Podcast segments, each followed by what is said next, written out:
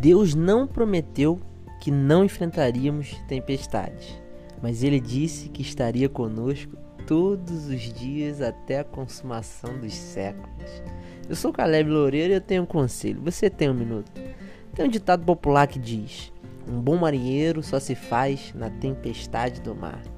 E é verdade, é na prática que realmente a gente aprende.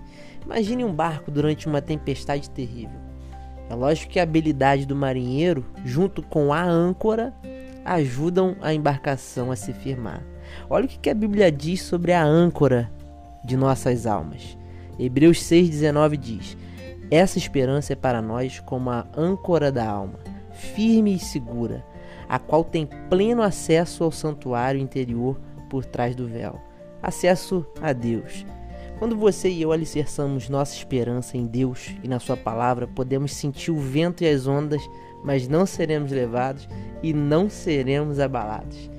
Isso porque estaremos firmes nessa âncora, essa esperança que vem de Deus sobre nossas vidas. Esse é o conselho de hoje.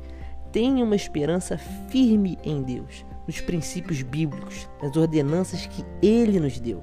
Somente assim será possível a gente passar pela tempestade e ainda permanecer confiante de que nada pode tirar a nossa paz em Deus. Que Deus te abençoe.